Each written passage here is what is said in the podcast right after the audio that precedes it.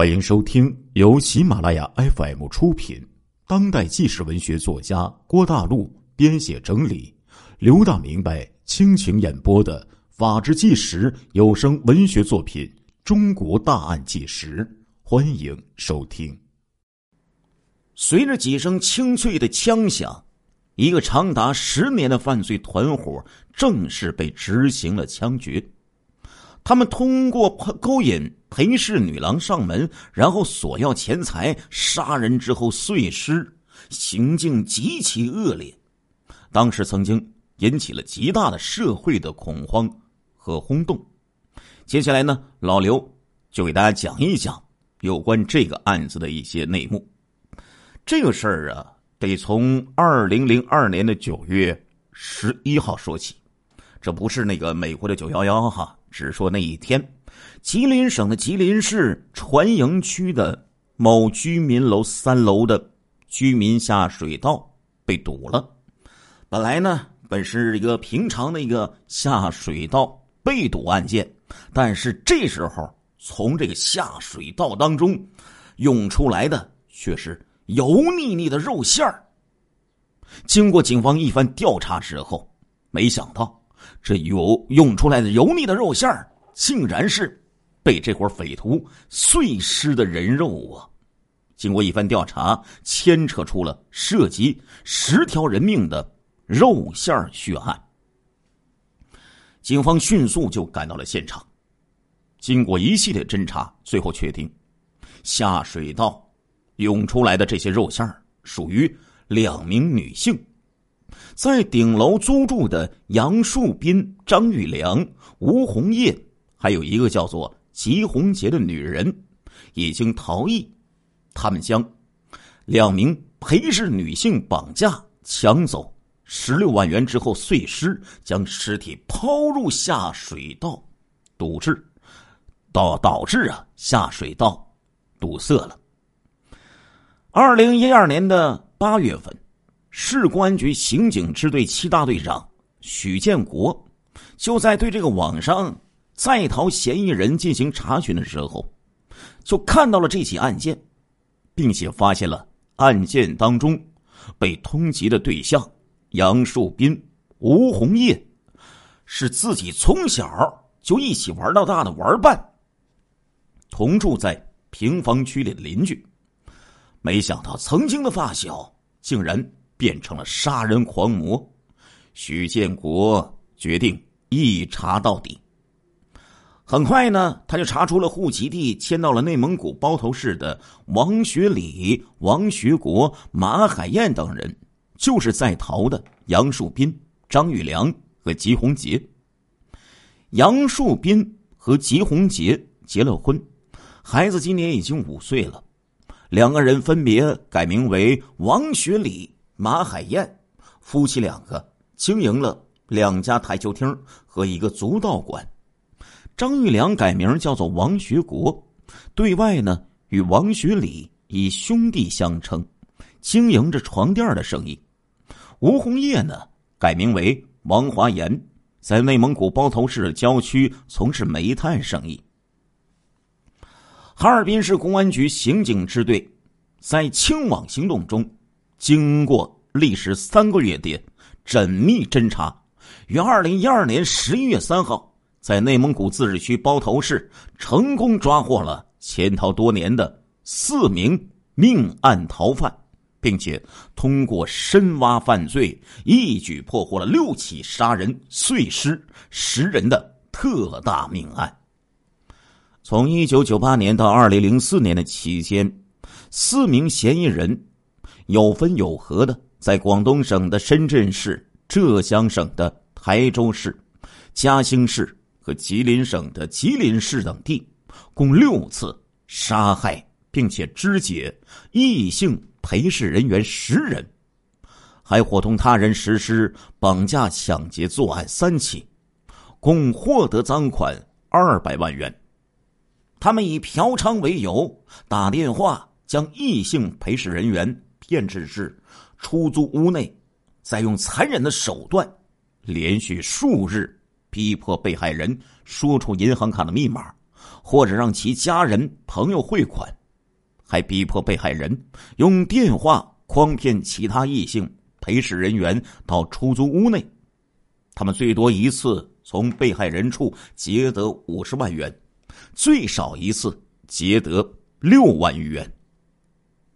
从银行取得钱款之后，将全部实名被害人杀害，并且碎尸，装入塑料袋或者抛扔到河里、垃圾桶、下水道之中。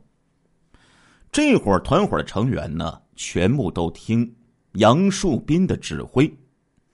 杨树斌觉得呀，这些异性的陪侍人员很有钱，而且呢，容易上钩，于是。将从事这个行业的人员就作为了目标。杨树斌这个人呢，长得呀是肥头大耳，相当有派。于是呢，由他装成大款就到夜总会等娱乐场所去钓鱼。为了引鱼上钩，杨树斌呢假称自己是大老板，经营着发电厂。吴红叶、张玉良就在旁边卖力的吹捧。杨树斌平时出手非常的阔绰，平时该给这个陪侍人员二百的，哎，咵一甩就是五百块；高级一点的应该给五百的，咵一甩一千元。此外呢，还给这些陪侍人员买礼物。几次之后啊，这些陪侍人员就会主动的打电话要求见面，提供服务了。抢劫之后。必须杀人灭口，这是杨树斌为这个团伙定下的规矩。杨树斌的心狠手辣，早在一九九三年就已经崭露头角。他的同伙屡屡犯事落网，而十八年的在逃的经历已经练就了他的处乱不惊。一九九三年一月七号二十点许，杨树斌伙同刘卫军。李洪涛，哈市通江街一百一十六号台球室内，用刀将被害人郝某某刺死，将被害人陈某、张某刺成重伤。刘卫军被判处无期徒刑，李江涛被判处有期徒刑十二年。杨树斌从那时候就开始潜逃了。一九九八年十一月。杨树斌伙同王世波，在广东省佛山市的顺德区，对一名异性陪侍人员实行绑架之后，抢得十万元人民币。案发之后，王世波被顺德警方通缉，在潜逃回哈尔滨之后，王世波被平房公安分局刑侦大队抓获，而后王世波。被佛山市中级人民法院判处有期徒刑十年零六个月。在二零零一年六月二十号，杨树斌伙同张玉良、刘爱斌，在山东省文登市的一个出租屋里，打电话以约出台为名，绑架抢劫了异性的陪侍人员刘某某，抢得现金二十万元，杨树斌分得十万元。张玉良分得三万元，刘爱斌分得三万元。刘爱斌于同年六月三十号被文登市公安局抓获，而后被威海市中级人民法院判处无期徒刑。据张玉良交代，在山东省文登市发案之后，张玉良和杨树斌逃往山东省的威海市。过了大概三四个月之后。张玉良在青岛市的一家酒店认识了一名异性的陪侍人员，他们以约他出台为名，将其约到出租屋内。张玉良和杨树斌将被害人捆绑之后，抢得十万余元人民币。二零零二年四月份，杨树斌、张玉良和吴红叶打电话将一名异性的陪侍人员骗至至出租屋内。用刀逼住该女子，并将其捆绑。在逼问出这名女子的银行卡密码之后，杨树斌、吴红叶一同就去该女子家翻出存折、戒指。次日下午两点到四点时，杨树斌、吴红叶去银行分两次取出三点一万元和三点三万元，共计六点四万元人民币。此次分给吴红叶八千元之后，吴红叶便回大连去找他女朋友去了。杨树斌、张玉良感觉钱少，一面呢就逼这个女子以做生意为名给家里打电话。让家里人往这边汇钱，一方面呢，让这个女子啊说有贵客，再联系另一名异性的陪侍人员。第一名女子的母亲呢，听出了电话之中女儿不对劲儿，立刻就赶到了深圳，一下下火车呀，就给女儿打电话。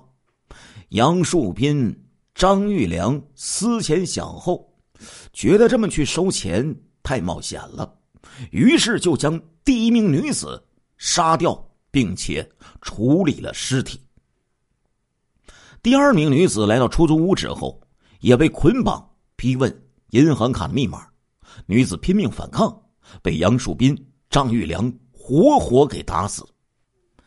二零零三年，吉红杰到浙江台州某夜总会踩点物色对象。而后，杨树斌就到夜总会，将这个女子约到其租住的屋内。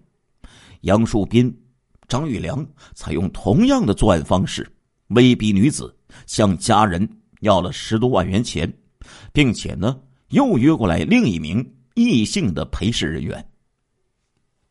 由于第二名女子呢，始终啊不肯拿钱，就被杨树斌、张玉良杀死碎尸之后，丢弃在了。垃圾站之中，张玉良在出租屋里看着第一名女子，等待其家人的汇款。杨树斌赶往浙江的嘉兴继续寻找目标。之后，杨树斌从浙江嘉兴回来，伙同吴红叶在银行分两次各取出三点一万元、二点九万元，共计六万元的存款。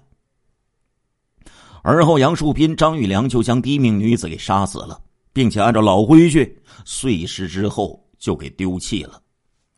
二零零三年，杨树斌在浙江省的嘉兴市一家夜总会物色对象，打电话呢，让吴红叶从内蒙古包头赶赴到浙江嘉兴，并且租好房子。杨树斌将一名异性的陪侍人员约到出租屋里。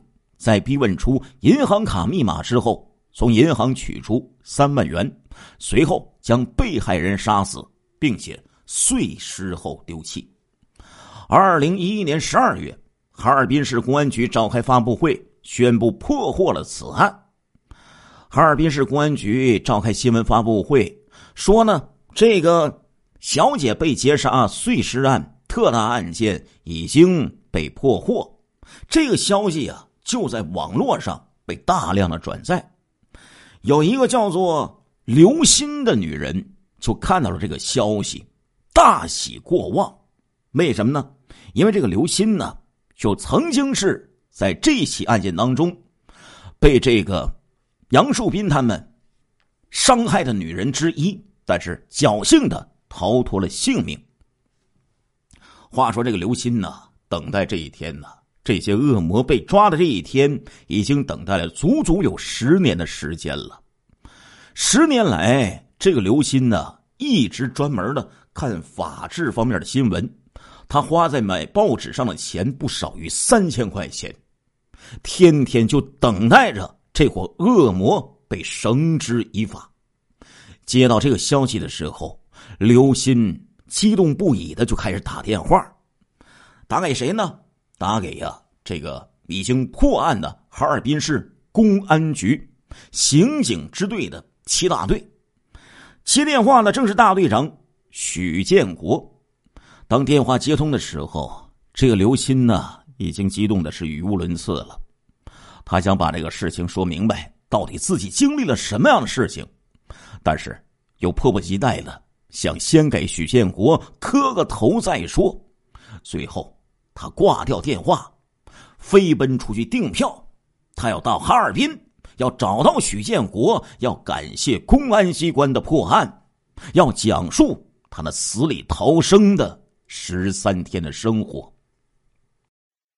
亲爱的听众朋友们，这一集的《中国大案纪实》播送完了，感谢您的收听，我们下一集再见。